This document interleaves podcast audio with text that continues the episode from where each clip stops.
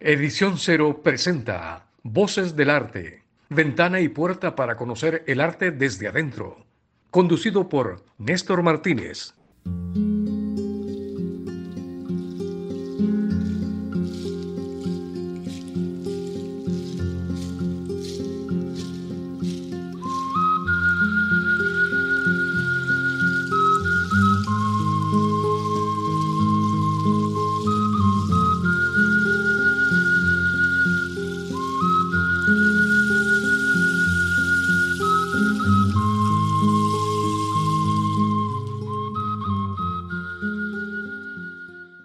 Su voz recorrió el mundo en lo que una vez fue la radio Venceremos, periodista, escritor, productor de radio y gestor cultural. Es fundador y director del Museo de la Palabra y la Imagen, museo que aloja parte de la memoria de la Guerra Civil salvadoreña. Otra parte está dedicada a los sucesos de la matanza indígena de 1932, otra dedicada a escritores salvadoreños, pero ahí no se detiene. El museo es promotor de la paz, los derechos humanos, el indigenismo, entre otros y para ello ofrece talleres, sea en el museo o en las comunidades. Su trabajo le ha merecido el reconocimiento internacional. Bienvenido, Carlos, al tercer programa de Voces del Arte. Muchas gracias, Néstor. Es un placer estar ante estos micrófonos y en este espacio tan necesario, ¿verdad? Eh, siendo tan escasos los espacios que se presta la cultura, la memoria. Así que Bienvenido a este rincón de la memoria, el Museo de la Palabra y la Imagen.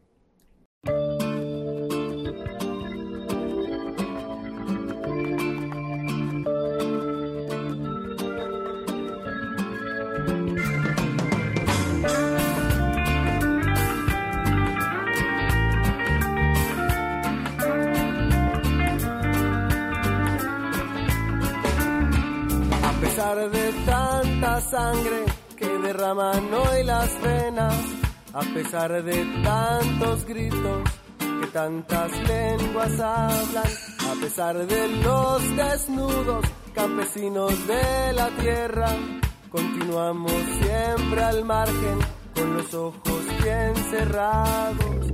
Hay que romper el silencio del silencio tuyo, hay que romper el silencio del silencio tuyo.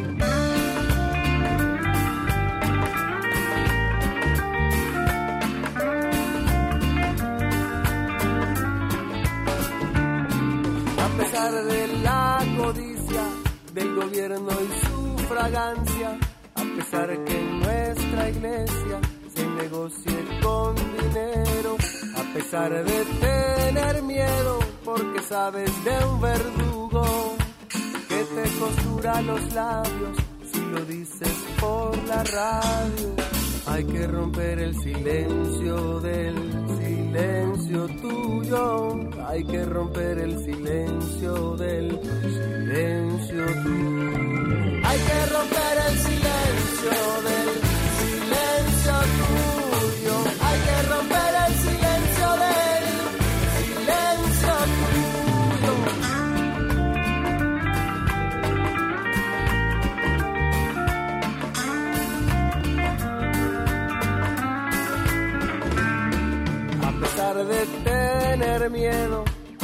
por la ventana, cuánta bala, cuánta sangre, cuánto silencio guardado, que puedo ser detenido por querer al mismo sexo, por amar frente a este mundo, mundo de la indiferencia. No hay que dormirse pensando que aún hay tiempo para salvar a este mundo que me está doliendo. Buen hermano, buena amiga, buena rumba te acompaña. No te olvides de la gente, no te olvides del consejo. Hay que romper el silencio del silencio tuyo. Hay que romper el silencio del silencio tuyo. Hay que romper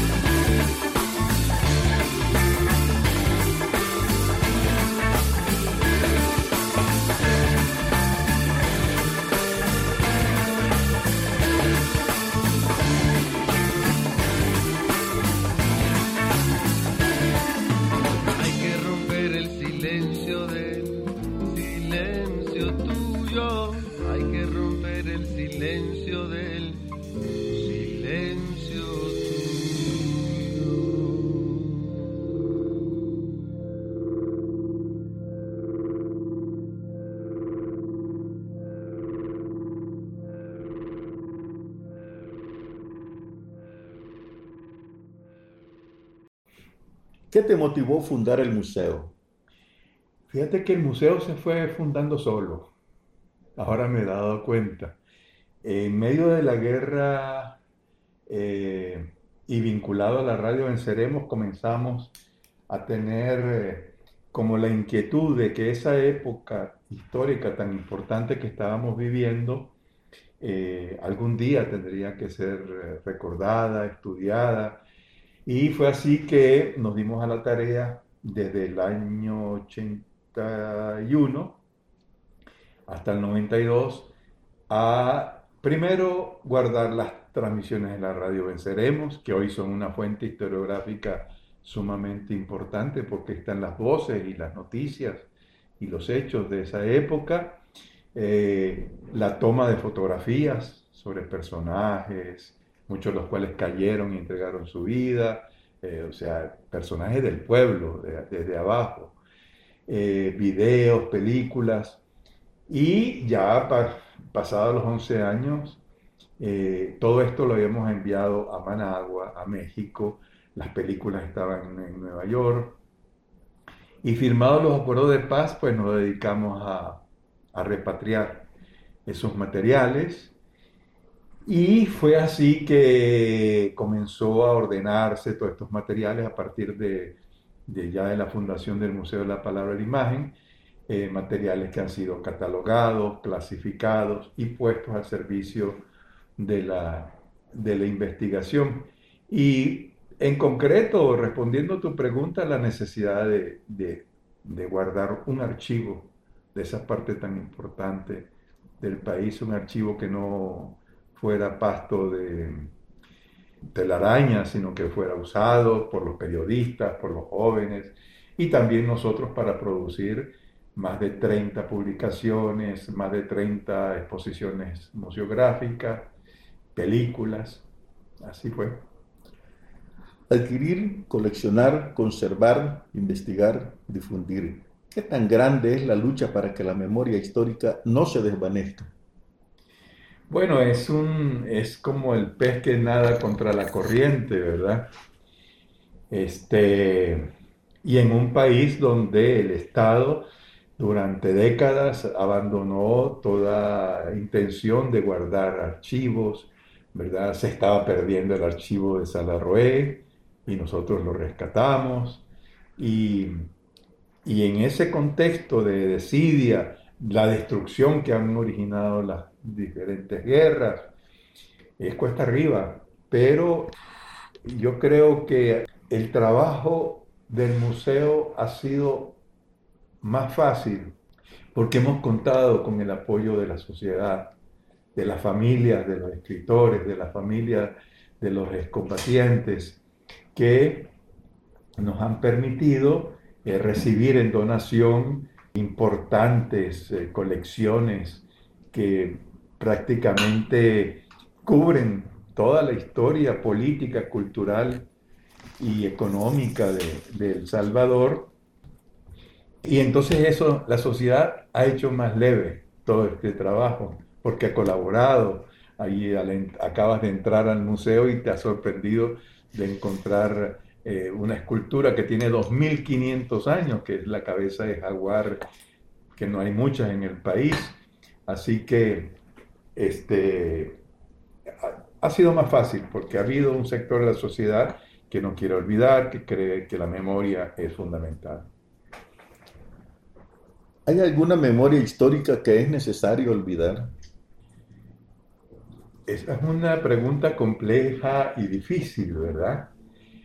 Toda memoria no merece el olvido, considerando que la memoria eh, eh, es, es, es, un, campo de batalla, ¿verdad? Porque entre un, un sector y otro sector tienen diferentes eh, perspectivas sobre el mozote. Hay personajes que dicen que quien originó la matanza del mozote es un héroe, pero hay miles que, han que sufrieron los rigores de lo que fue esa, esa violación extrema de los derechos humanos que cree que hay que reivindicarla. Entonces, yo dejaría los teóricos, porque sí hay teóricos que hablan de la necesidad del olvido, ¿verdad? Pero desde mi perspectiva y mi trabajo cotidiano, yo creo que hay que darle espacio a todas las memorias, aunque sean contradictorias y algunas difíciles de, de aceptar. Tal parece que los políticos odian la memoria histórica. ¿Es por eso que siguen cometiendo los mismos errores del pasado? Pareciera que sí, pareciera que sí, porque todo el desarrollo histórico de estos últimos 30 años, a partir de los acuerdos de paz, indican que la clase política eh, le importó muy poco el tema de la memoria. La clase política eh, no le interesó la educación en relación a derechos humanos y memoria histórica. Y en estos días estamos viviendo las consecuencias, ¿verdad? Eh, entonces sí, es, eh, y eso nos da la gran lección para, para el futuro de que sin memoria, precisamente, no hay un futuro digno o una construcción de un país diferente a aquel que dejamos atrás con los acuerdos de paz.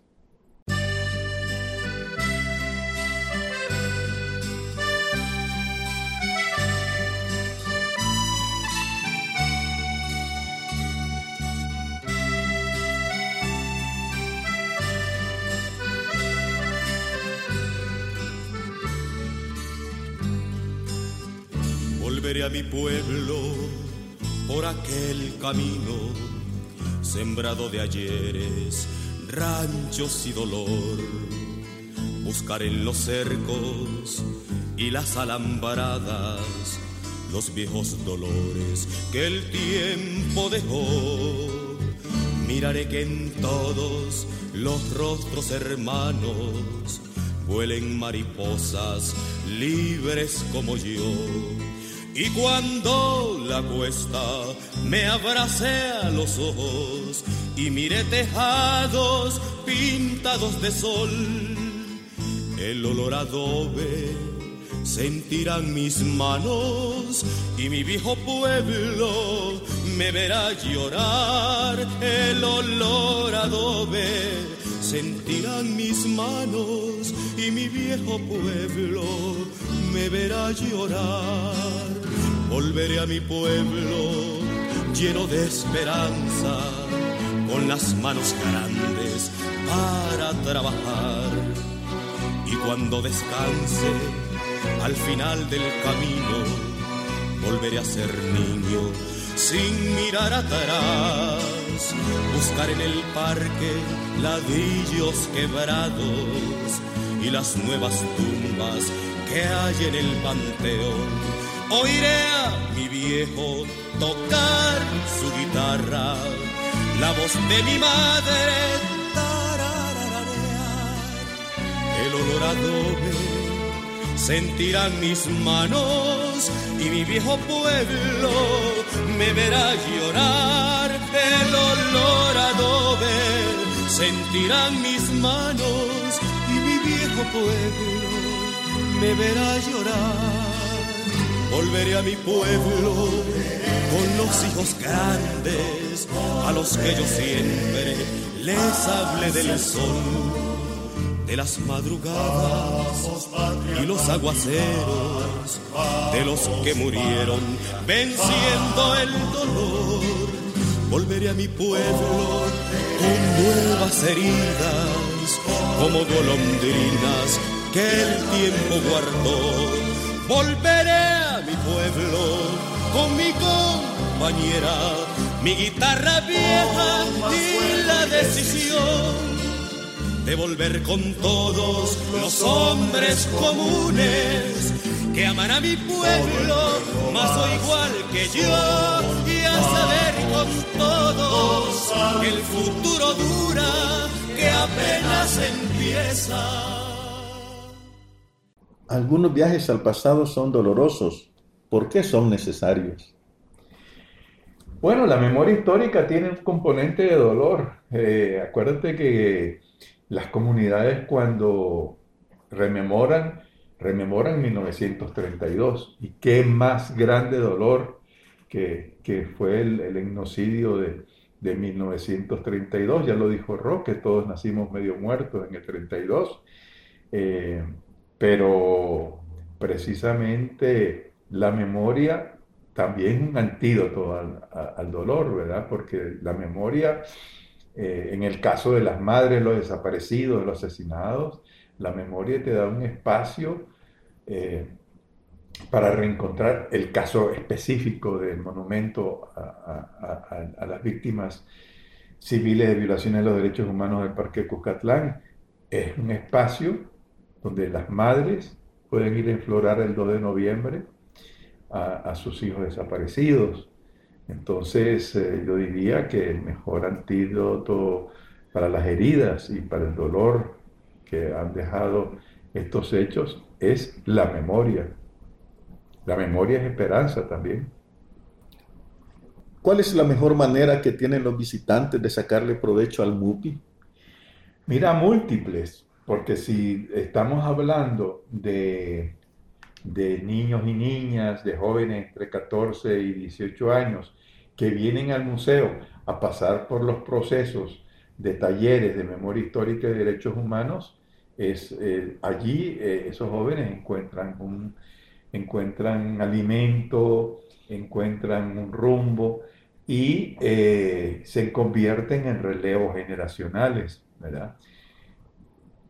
Quienes vienen como visitantes en familia, te lo voy a responder, ya, ya lo respondió alguien en el libro de visitas, cuando nos, nos pusieron, este museo es como un espejo para mirarnos.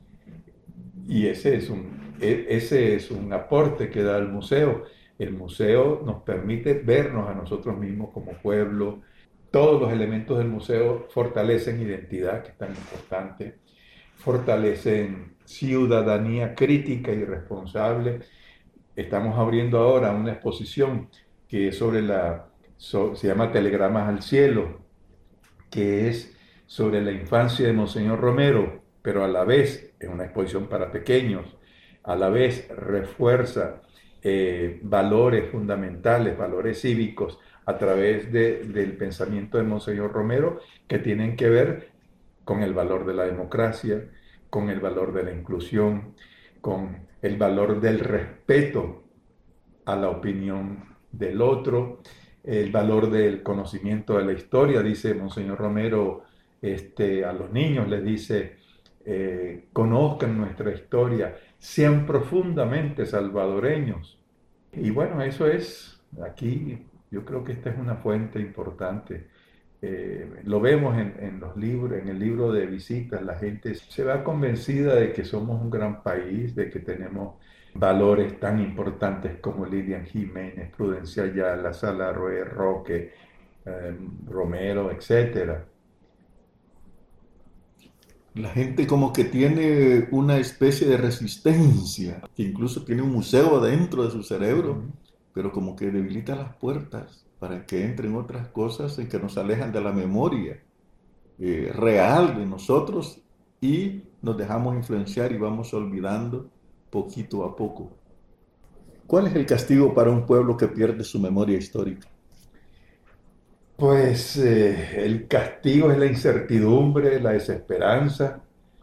Eh, y el peor de todos es eh, el de volver a vivir situaciones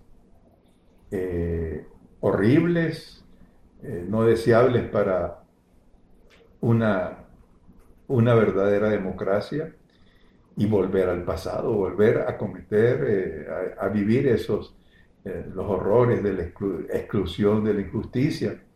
Bueno, vivimos 1932 y todo el mundo, después del 32, creía que la paz de los sepulcros iba a originar una paz. Eh, lo decía Hernández Martínez, ¿no? Es que yo soy el pacificador y de aquí en adelante viene la paz. Y no, nos resulta que sin memoria, y sin justicia, toda paz es frágil, ¿verdad? Eh, la paz es frágil si está cimentada en la desmemoria, la paz es frágil si está cimentada en lo que originó el 32, que fue la falta de acceso a la tierra y, y a los beneficios que todo pueblo debe tener, educación, salud. Así es, amigo mío.